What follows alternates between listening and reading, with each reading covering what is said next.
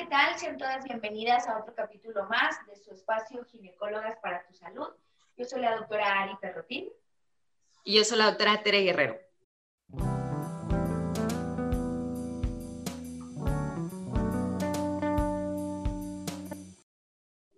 Y pues bueno, en esta ocasión les traemos nuevamente una súper experta para que nos platique de un tema bien interesante. Eh, realmente es algo que normalmente nos preguntan en la consulta, cuando viene una revisión y pues bueno, ¿quién más que la experta para que nos platique de este tema? Y vamos a platicar de algo que es la cirugía de implantes mamarios, pero más específicamente acerca de los mitos que existen acerca de este procedimiento.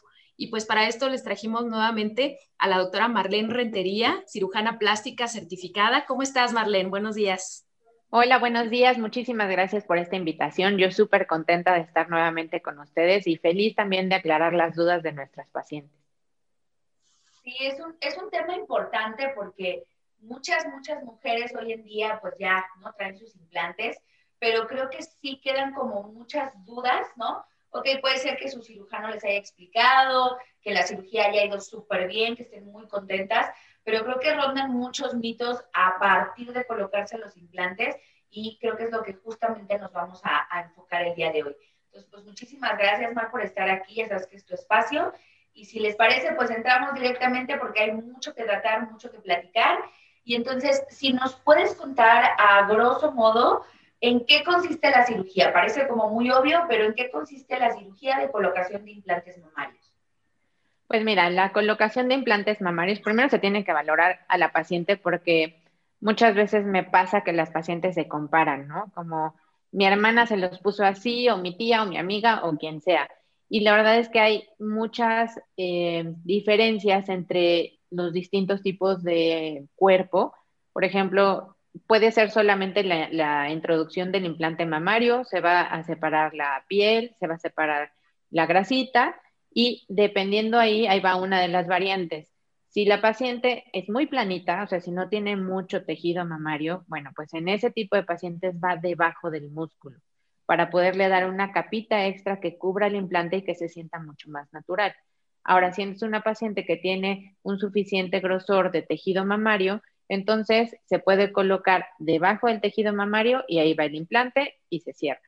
Ahora, otra de las vertientes es por dónde se puede colocar. Entonces, se puede colocar por la vía inframamaria o se puede colocar por vía periareolar y en algunos pocos casos por vía axilar. Em, ¿De qué depende esto? Por ejemplo, pacientes que tienen la areola muy grande. ¿Qué es muy grande? Más de 4.2 centímetros. Ya es una areola que hay que disminuirle un poquito el volumen. Entonces, a este tipo de pacientes en donde yo les tengo que disminuir el tamaño de la areola, entonces escojo entrar periareolar para que solamente tengan una única cicatriz. Y eh, en este, este tipo de, cirugía donde hago la areola más pequeña, también tengo la oportunidad de subir unos dos centímetros las mamas si es que están caídas.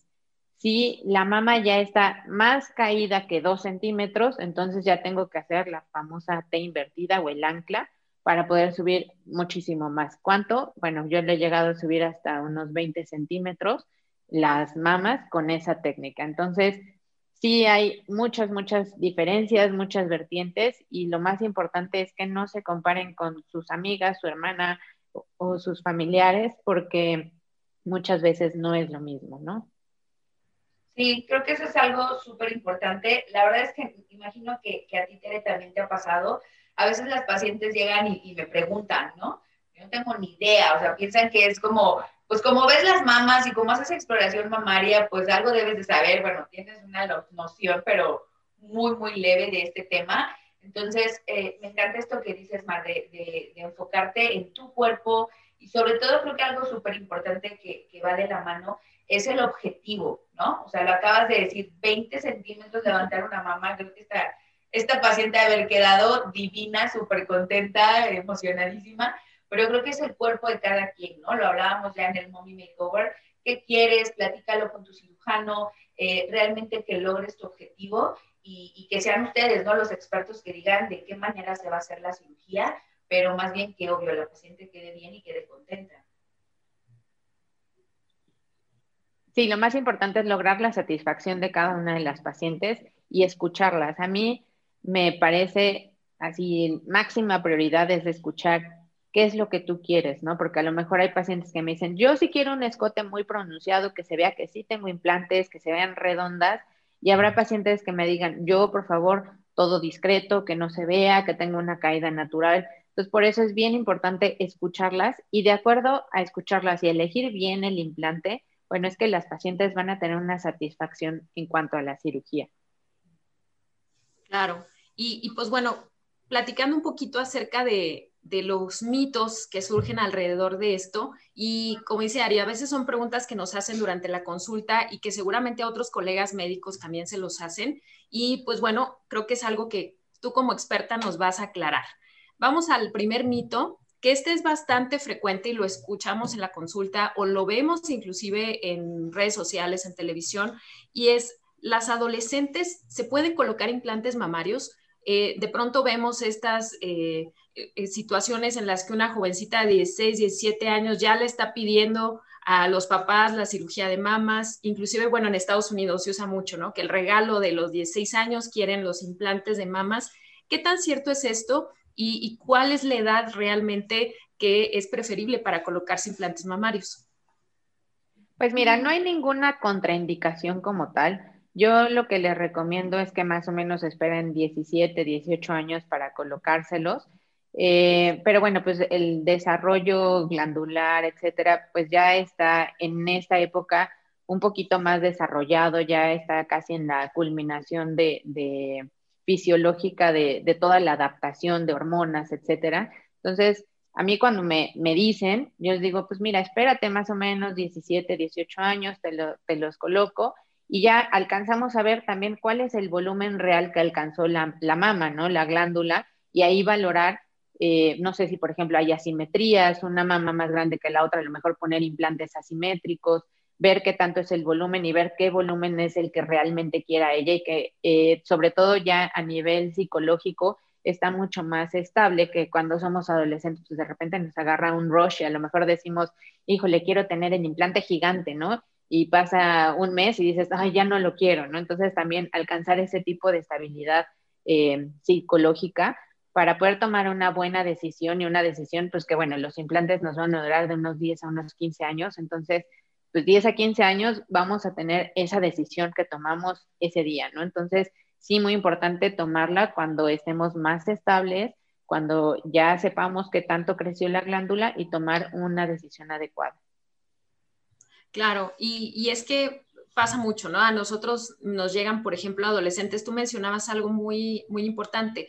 A veces la colocación de implantes mamarios no es solamente por el deseo de más volumen, pasa mucho que las jovencitas cuando están en desarrollo, en la etapa de la adolescencia, pues notan una asimetría mamaria, ¿no? Que puede ser que al inicio sea muy imperceptible, pero efectivamente, ¿no? Al término de este desarrollo mamario, a veces es muy notoria, ¿no? Y esto les genera mucha inseguridad, les genera muchos problemas y a veces nos preguntan, ¿no? Oye, ¿qué se puede hacer? Bueno, justamente, ¿no? Es vayan con el especialista, vayan con la cirujana plástica, porque se puede hacer, ¿no? Es eh, la colocación del implante mamario, ya sabemos que no es solamente el aumentar el volumen ni un volumen exagerado, va a depender de cada quien, ¿no? Como decías tú, de, las necesidades de cada persona, pero sí, también creo que puede ser una buena opción y que lo escuchen, ¿no? También quienes eh, pueden tener esta situación de decir, oye, sí es cierto, mis mamás no están simétricas, se nota mucho esta simetría y a lo mejor ya estoy, tengo 18, 19 años entonces ya pueden colocarse los implantes.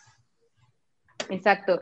Hay mucho tema de, en cuanto a autoestima que eh, uno no lo pensaría que es tan evidente, pero hay personas que, por ejemplo, eh, pues no pueden usar cierto tipo de blusa, cierto tipo de vestido, cierto tipo de ropa, porque sienten mucha incomodidad al respecto del volumen. Puede ser, y me toca pacientes que se sienten mal porque tienen muchas y otras se sienten mal porque tienen muy poco y a lo mejor no alcanzan a rellenar blusitas o ni siquiera el, el bra copa la alcanzan a rellenar. Me dicen, no, ya doctora, es que me siento muy mal, ¿no? Y, y, bueno, ya el tema cuando ya están con parejas, también viene mucho la influencia de qué es lo que piensa la pareja con respecto a, las mamas, ¿no? Eh, he tenido pacientes en la consulta que a lo mejor el, el esposo le dice a, la señora, no, no, unas grandes y redondas y no sé qué, y la señora nada más me ve con ojos de, no, no, no, por favor, más leve, si no le haga caso. Entonces, sí es muy importante tomar esta decisión. Y pues bueno, ya cuando se, tiene una pareja estable, pues sí hablarlo y, y, que estén los dos a gusto con la decisión que se va a tomar. Vaya, qué, qué importante fue esto que dijiste, ¿no? O sea, hasta la pareja entra ahí a, a decidir, bueno, no a decidir, sino a complementar la decisión. Y creo que te toca quizás hacer como de referee, ¿no? De, a ver, espérense, ¿cuál de los dos? muy bien, muy bien. Bueno, pasando al siguiente mito, ya, ya lo tocaste un poquito, pero sabemos que la medicina avanza cada día y que realmente estamos teniendo cosas nuevas, cosas mejoradas eh, en muchos ámbitos de la medicina, pero en este caso comentabas un poquito sobre la duración del implante. Eh, la verdad es que yo sí he escuchado a veces que tal material dura tanto tiempo, eh, es aconsejable cambiarlo, quitarlo después de determinado tiempo de uso. Acláranos un poquito, más o menos cuánto dura un implante dependiendo del material y si es necesario, por ejemplo, decías cambiarlo cada 10 o 15 años. Mira, todas las marcas o la mayoría de marcas eh, pues top en el mercado de implantes tienen una garantía de 10 años. ¿Esto por qué? ¿Por qué es la garantía de 10 años? Porque los materiales con los que los hacen están garantizados para durar 10 años a la perfección, al 100%. Después de este tiempo, pueden llegar a tener eh, diferentes tipos de eh, complicaciones, eh, por así llamarlo. Una de ellas, que es la más frecuente, es la contractura capsular. La contractura capsular, de manera sencilla, es como una cicatriz que se forma alrededor del implante. Como e, al ser algo extraño al cuerpo, ya sea una prótesis de cadera, sea un diente, sea una prótesis de mama, es algo extraño, algo ajeno al cuerpo. Entonces, nuestro cuerpo va a ser una capa de células, de fibroblastos, que conforme van pasando y pasando más los años, va haciendo una capa de mayor grosor. Es por eso que los implantes eh, nunca se pueden considerar como eternos. Y me ha tocado infinidad de veces en la consulta que a lo mejor viene la paciente a verme porque no le gusta su nariz y en la historia clínica sale, pues llevo 40 años con mis implantes. Y yo, bueno, me da un infarto, ¿no? Me dice, no, pues es que a mí me dijeron que mis implantes eran eternos. Le digo, no, a ver, no hay implantes eternos, todos los implantes tienen una duración de 10 a 15 años y mucho más los implantes que tú te pusiste hace 40 años, en donde no había la tecnología que hay hoy en día. Entonces, eh, sí es bien importante informar a las pacientes que pues, no hay un solo implante eterno. También me ha tocado eh, ver este tipo de, pues realmente no son cirujanos, son eh, malinforman a las pacientes, pueden ser esteticistas, pueden ser, no sé, personas que no están bien informadas y que les dicen, yo te vendo un implante que es eterno, págame las perlas de la Virgen y yo te voy a dar el implante eterno. Eso no existe, o sea, no hay en el mercado en ninguna parte del mundo, no existe eso. Entonces, sí es bien importante que tampoco se dejen engañar por ese lado y pues bueno, vendan y vendan cosas para poder comprar el eterno implante que no existe, ¿no? Entonces, sí, sí, me gustaría eh, que esto, híjole, la mayoría de las personas lo supiera para que no se dejen engañar. Sí, fíjate que a mí me ha pasado en la consulta justo esto. O pacientes que no saben, o sea, yo, oye, pues cuánto dura tu implante, eh, cuándo hay que cambiarlo, qué te dijeron, y de pronto están en cero, ¿no? O sea, ay, pues es que no me dijeron, es que no, no, no pregunté, ¿no? O, no lo sé, o, sí, algunas pacientes me han dicho, no, pues me dijeron que no había que cambiarlo. Y, creo que otro punto importante que muchas veces pasa es que eh, pierden como ese contacto con el cirujano que las operó y entonces ya esa información, pues digo, salvo que vayas con alguien también, ¿no? Experto y que te diga, no, no es cierto, eterno no es, entonces cuántos llevas y demás, pero, pero sí me ha pasado, tienes toda la razón, de pacientes que de pronto las malinforman y, y creo que yo también agregaría, pregunten, ¿no? Siempre lo decimos, pregunten al médico que está tratándolos por cualquier cosa, cirugía, enfermedad, eh, que salgan ustedes con toda la información de, de, que realmente, a ver, este implante por ejemplo, no escuché que, que no es eterno, entonces dime cuánto, eh, cuánto tiempo me dura, cuánto tengo que cambiar y, que las pacientes también se, se, involucren ¿no? en su salud y no se vayan con la primera idea de, como dices, del carísimo y ya nunca más, pues ya escuchamos que no es así. Exactamente.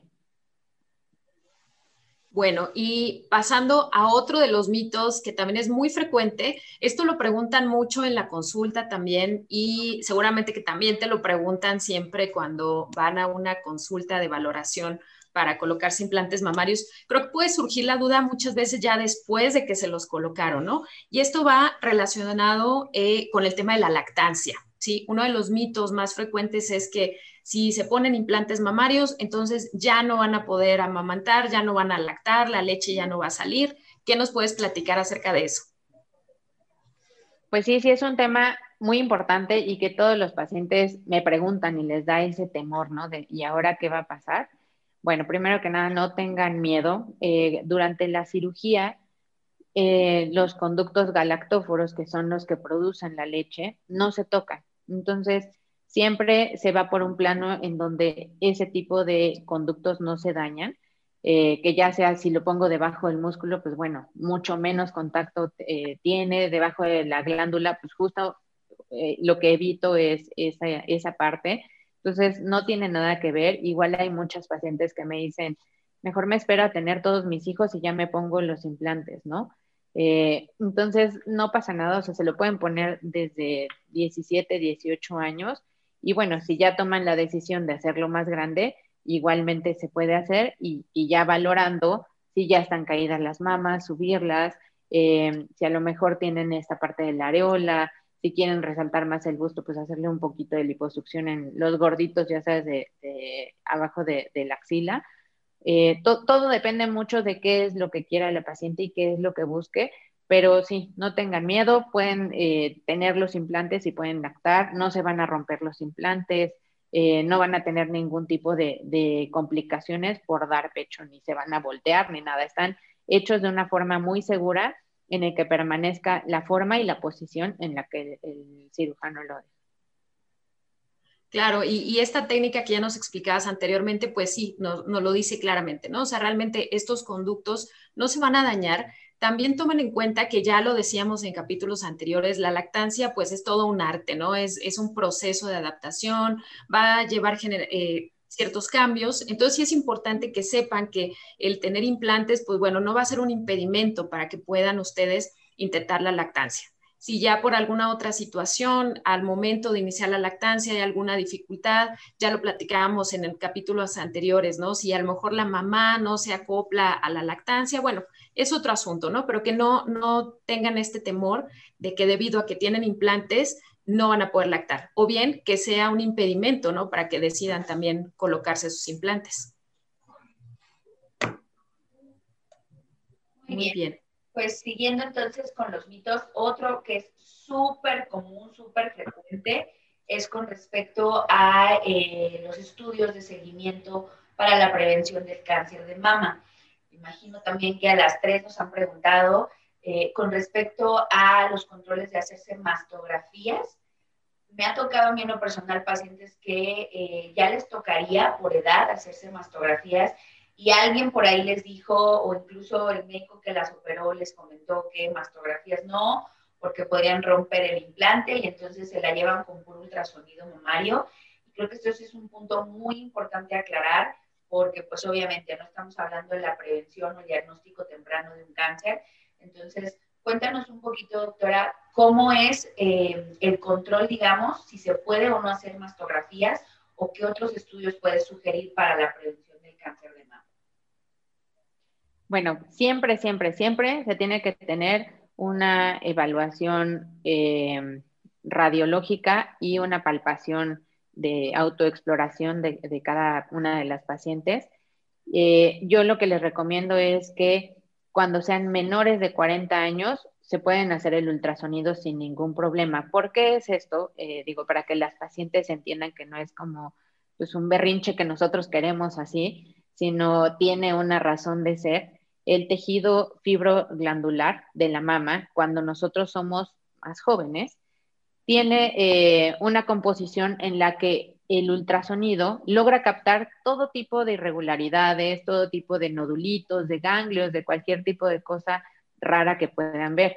Cuando nosotros tenemos más de 40 años, es entonces que ya el ultrasonido ya no es suficiente para poder ver una mínima lesión, una mínima eh, muesquita, alguna cosita que llame la atención. Es por eso que más de 40 años, todas las pacientes tengan implantes o no, se tienen que hacer una mastografía.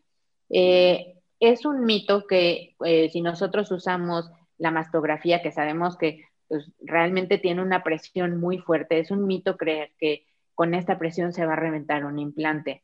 Y lo pueden googlear y pueden buscar los implantes. Eh, yo inclusive hasta hice un TikTok para enseñarle a las pacientes que no se va a romper por nada del mundo y paso el implante abajo de la llanta del coche y el implante no se rompe. Ahora, la fuerza que tiene la llanta de un coche pasando en un implante es mucho más que la fuerza que puede tener un mastógrafo. O sea, el señor más fuerte del mundo no va a poder hacer esa presión que la presión que hizo el coche encima del implante. Entonces, es bien importante que no se dejen llevar por esos mitos, eh, que sí hagan ese control, porque todavía en México son muy altas las incidencias y los casos de cáncer de mama y el hacer una mastografía o un ultrasonido a tiempo y estarlo haciendo anualmente puede ser la diferencia entre la vida y la muerte. Entonces, no es algo serio, es algo que, que sí se tiene que tomar riendas en el asunto y hacerlo. O sea, toma mucha desidia y dices, me va a doler, me va a sentir incómoda y pues no es algo padre, pero ni modo, es algo que tenemos que hacer. Y, eh, y bueno, y quitar ese mito de que con el mastógrafo se va a romper el implante. El implante aguanta muchísimo. O sea, eh, es de los materiales que aguantan eh, pues todo, ¿no? Aguantan jalones, aguantan que se aplasten, aguantan si tú agarras un implante y lo avientas desde el último piso de tu casa, no se va a romper. O sea, es un implante hecho con un, material muy seguro para justo evitar este tipo de rupturas. Entonces, no tengan miedo y acudan a hacerse la mastografía anualmente y el ultrasonido en caso de que tengan menos de 40 eh, años. Sí, este tema también lo, lo, abordamos cuando hablamos del cáncer de mama. Creo que la, la, pobre mastografía, ¿no? Tiene también demasiados mitos alrededor. Si encima le puedo sacar la vuelta diciendo, pues es que mi implante y no voy a hacer que se rompa y sale peor, pues bueno, creo que ya tienen todo para decir, no, no, mejor mastografía no, y mi ultrasonido o mi exploración. Y, creo que esto también ojalá llegue a, otros colegas que llegan a ver pacientes eh, también novio con implantes, porque de esta manera las informamos correctamente, ¿no? Lo decías tú súper bien, es que estamos hablando de una detección oportuna de un cáncer, no es, oye, pues nada más porque pasaba por aquí y me quería hacer una mastografía hoy. Entonces creo que hay que, hay que poner en la balanza, ¿no? De decir, ¿qué es lo correcto? Eh, pues sí, ni modo, duele, pero si voy más segura sabiendo que no me va a ocasionar ningún problema con mis implantes, pues realmente creo que estamos hablando de la prevención oportuna de, de una enfermedad muy importante. Entonces, ya lo escucharon de la experta, no pasa nada, pueden hacerse sus estudios, pueden ir tranquilas y, y bueno, pues es un, mito menos para la mastografía también. Claro, y creo que también hay, hay ciertos laboratorios y hay ciertos lugares en donde ya se tiene mucha experiencia en la realización de mastografías, en donde inclusive las mismas personas, los técnicos o el radiólogo que realiza el estudio, pues ya tiene esta experiencia justamente en pacientes que tienen implantes mamarios, ¿no? Y, y qué bueno, como dice Ari, qué bueno que tú como experta les dejes muy clara esta información efectivamente ya cuando platicábamos con una oncóloga, ella nos explicaba, ¿no? La importancia de hacer la mastografía, de no tengan miedo, o sea, el cáncer no se va a desparramar si les apachurran la mama en el mastógrafo. Es un estudio importante de detección, ¿no? Y, creo que esto, esto debe, ¿no? le saquen la vuelta porque es algo que vemos muy común en la consulta, ¿no? Y bueno, pasando al último de los mitos en este capítulo, va de la mano con el tema. Eh, hablando del cáncer de mama, pues ya sabemos que es multifactorial, eh, pero desafortunadamente también sabemos que sigue siendo una de las principales causas de muerte de las mujeres en nuestro país. ¿sí? Casi eh, con el cáncer cervicouterino se va ganando y van peleándose el primer lugar de pronto por ciertas temporadas y sabemos que un parte importante de esto pues es el evitar factores de riesgo.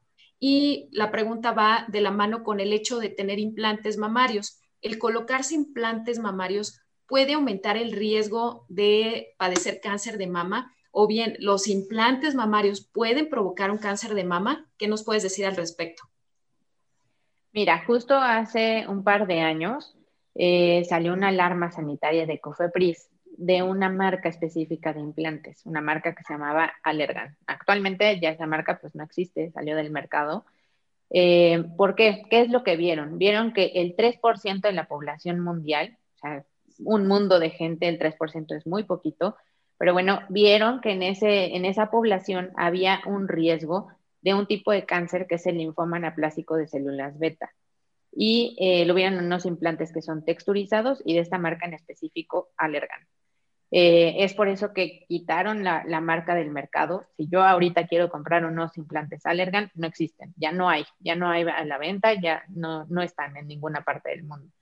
Y eh, la recomendación que dio COFEPRIS eh, a nivel de toda la República Mexicana fue que las pacientes que tienen los implantes Allergan igualmente continuaran con sus revisiones anuales, ya sea con ultrasonido o con mastografía, y si en algún momento veían alguna cosa rara, pues en ese momento ya entrar y, eh, hacer el retiro del implante Allergan. Es bien importante, hago mucha énfasis en que fue este, este tipo de implante, este tipo de, material y en específico esa marca.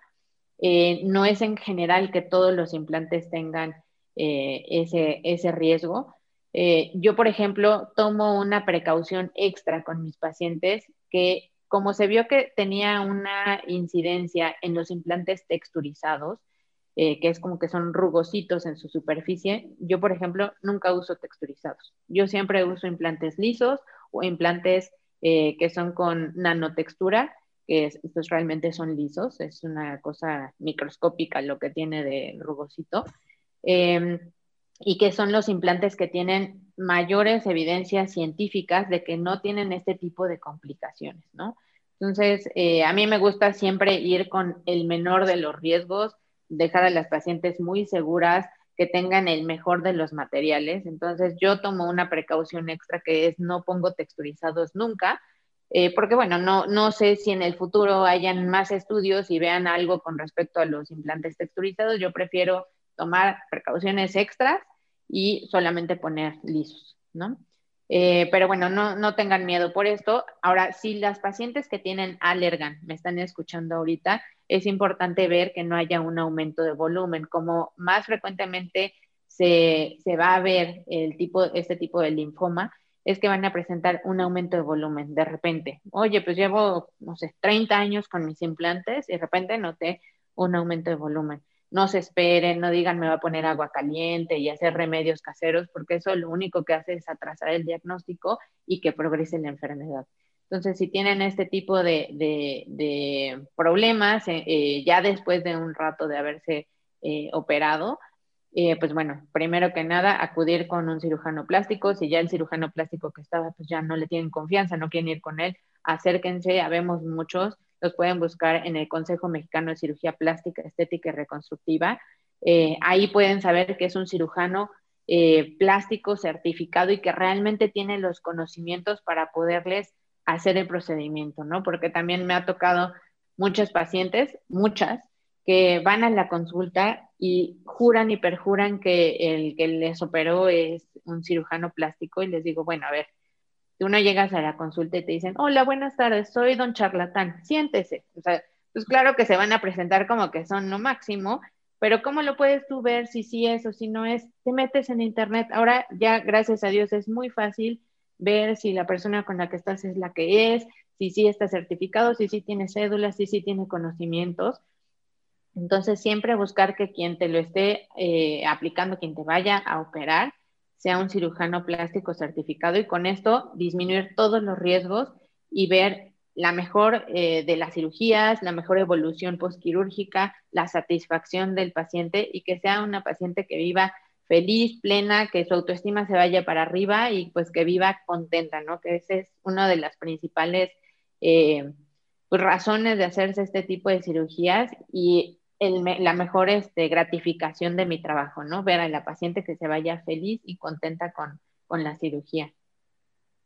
Claro, y como tú mencionas, ¿no? Tampoco se trata de satanizar los implantes, ¿no? Si bien se dio esta situación aislada con este tipo específico de implantes, pues bueno, ya lo decías tú, si ustedes van con un cirujano plástico certificado, pues van a tener una mejor probabilidad de tener una cirugía con las mínimas complicaciones, con la mejor evolución y sobre todo tener materiales de calidad también, ¿no? Ya lo decías tú, Mar. O sea, el, acudir con alguien que a lo mejor ni siquiera hizo cirugía, mucho menos cirugía plástica, quién sabe qué tipo de implante te haya puesto. Entonces, ¿cuántos casos no sabemos de personas que por ahorrarse el dinero van y se inyectan quién sabe qué sustancias en el cuerpo? Entonces, claro, es, importante, ¿no? Y, regresando al tema de del, cáncer específicamente, pues como siempre mencionamos en estos capítulos, ¿no? Lo más importante es la prevención.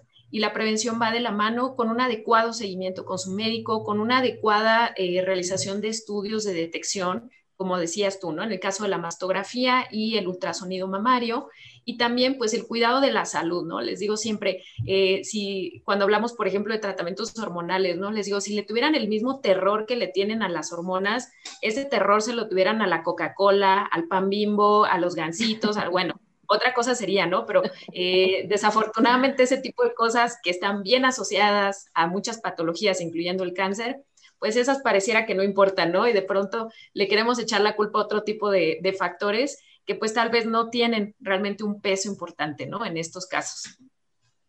Otra cosa bien importante que ahorita lo estoy pensando y es importante que lo sepan las pacientes, siempre que los implantes son nuevos, todos los implantes vienen con unas tarjetitas y se tienen que registrar por vía eh, internet, ¿no? Cada uno en su página eh, ¿Por qué lo menciono esto? Porque hay doctores, ciertamente no cirujanos plásticos certificados, sino eh, los que les comentaba hace rato, los esteticistas o sus charlatanes, ¿no? Que hay gente que quiere hacer la cirugía a fuerza sin tener conocimientos y eh, la superan, les ponen, no sé si implantes usados, implantes, no se pueden reutilizar. Los implantes solo se usan una vez en, la persona y después cuando nosotros los retiramos van a un contenedor especial eh, a, residuos este, biológicos y se tiran. Uno no puede pensar que los implantes que le quitaste a tu hermana te los pongan a ti, eso no puede pasar. ¡Qué terror, no! Eh, no. Exacto. Y, y, tampoco puede pasar que, que te operen y que te digan que no hay estas etiquetitas. Si esto está pasando, que informarte que tus implantes tal vez no son únicos, no son para ti y están siendo reutilizados. Y esto es muy peligroso porque puede eh, determinar infecciones, puede determinar eh, contracturas eh, capsulares, seromas y complicaciones que no quieren tener. Entonces, no hagan esto, de verdad, siempre que vayan a consulta, vean que realmente su médico es cirujano plástico certificado. No es lo mismo cirujano plástico certificado que esteticista, máster en cirugía estética, este, maestro de esteticismo. No hay nada, o sea, no son eh, sinónimos. Eh, uno es una rama que estudia 15 años y otro es una rama que estudia 6 meses. Entonces, bueno, tienen la decisión de hacerlo en el, lado correcto, en donde tienes todo el conocimiento y todo el apoyo en que todo va a estar bien encaminado y bien hecho, y el otro en lo que te puede tocar la buena suerte y que salgas bien, o te puede tocar la mala suerte y que quedes mal, ¿no? Entonces, sí, muy importante eso, y, y sobre todo también estas etiquetitas lo que tienen son una garantía, que son la garantía de 10 años. Entonces, la mayoría de las marcas, cada uno tiene su política, pero ¿qué pasa? Que si en estos 10 años tienes una ruptura, contractura capsular, cualquier tipo de problema con el implante, la marca está tan segura del material con el que se hacen los implantes que ellos, eh, ya sea que te pagan los implantes o te dan otros implantes, ¿no? Entonces, esto es bien importante recordarles a las pacientes y recordarles que guarden esas etiquetas porque es importante para el recambio, saber si quieren más volumen, menos volumen, qué marca fue, todo esto es, es sí es importante guardarlo. No, pues realmente qué, información tan valiosa. Digo, creo que yo a manera de conclusión lo repetimos siempre, pero es que siento que, que muchas veces las pacientes buscan cosas más accesibles, ¿no? O sea, hoy es que yo sí me quiero poner mis implantes, pero pues obviamente no cuento con todo el dinero para irme a un lugar, eh, pues vamos a ponerlo así como ellas lo ven, ¿no? Un lugar muy caro. Entonces, de pronto se ponen en manos que realmente son un riesgo y ya lo escucharon, ¿no? Un riesgo eh, tanto, pues obvio, de volver a entrar a quirófano, de tener complicaciones graves, aparte de la cicatrización, ¿no? Y, como tú lo decías, Mar, llegan con un problema de autoestima que lo van a solucionar, que van a quedar súper bien y de pronto terminan con una complicación que las deja peor, que no sé, tienen dolor, que a nivel estético pues quedan todavía fatal, todavía peor.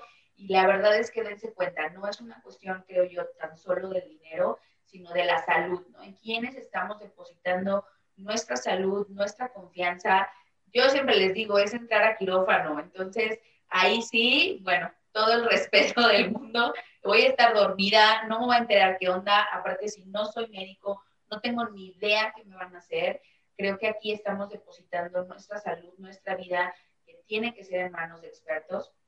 Ya escuchamos varios mitos que eh, desbancamos, cosas que no son reales con los implantes, que creo que esto sí es muy importante porque, bueno, yo por lo menos en la consulta cada día veo más mujeres con implantes mamarios y mi recomendación, como siempre, es no se queden con dudas. Ya la doctora Marlene nos explicó muy bien qué detallitos son importantes. Por ejemplo, esto de las, de las etiquetas es importantísimo. Voy a empezar a preguntarlo y te aseguro que me van a decir cuál es mi, idea, ¿no? ya las tiraron a la basura, algo pasó. sí, exacto. entonces, entonces ya, ya yo creo que es, eh, los puntos claves los tenemos el día de hoy. Cuídense, por favor, eh, vayan con médicos certificados, busquen con quién están yendo, porque realmente creo que sí, la, la salud y lo barato pues Sí, exacto. Yo creo que esa es la conclusión general y la importancia de hacer este tipo de capítulos, ¿no? Tanto que ustedes se queden con información real como también que escuchen al experto, ¿no? Que vean que realmente hay gente muy preparada, muy calificada para hacer este tipo de procedimientos de manera segura. Por favor, no se vayan eh, por ahí con gente que no está capacitada, de verdad, como dice Ari, yo lo escucho en la consulta y no es raro que me lo digan, ¿no? De, ay, es que pues supe de un doctor sutanito que opera en quién sabe dónde, en tal sanatorio patito, y, y ahí te pone los implantes por tres pesos, ¿no? Entonces, cuiden su salud, la salud no tiene precio, de verdad, el, el tener una complicación secundario a una mala decisión por, por irnos con personas que no son expertas, no solo en el ámbito de la cirugía plástica, lo vemos en el ámbito de nuestra especialidad de la ginecología, sale caro. Entonces, siempre escuchen al experto, pregunten, como dice Ari, siempre pregunten, aclaren todas sus dudas y vayan con alguien pues que les dé toda la información, lo más actualizado, lo mejor. Muy bien. Marlene, no sé si tú tengas alguna conclusión. Pues bueno, les agradezco mucho este espacio. Ojalá que muchas personas los escuchen, que eh, sobre todo tengan el conocimiento, no caigan en este tipo de, cuestiones o de mala información. Y, bueno, yo estoy a sus órdenes. Igual tienen alguna duda, me quieren preguntar, me pueden escribir en mis redes sociales. Estoy como arroba marcirugía, ya sea en Instagram, en TikTok, en Twitter, en cualquier lugar. Me pueden encontrar como arroba marcirugía y con gusto les resuelvo sus dudas. Muy bien, pues bueno, de nuevo muchísimas gracias por este capítulo. De verdad espero que quienes lo estén escuchando, tanto tengan o no tengan implantes, tengan la idea de aplicárselos, ponérselos o no, compártanlo para que más mujeres estén informadas.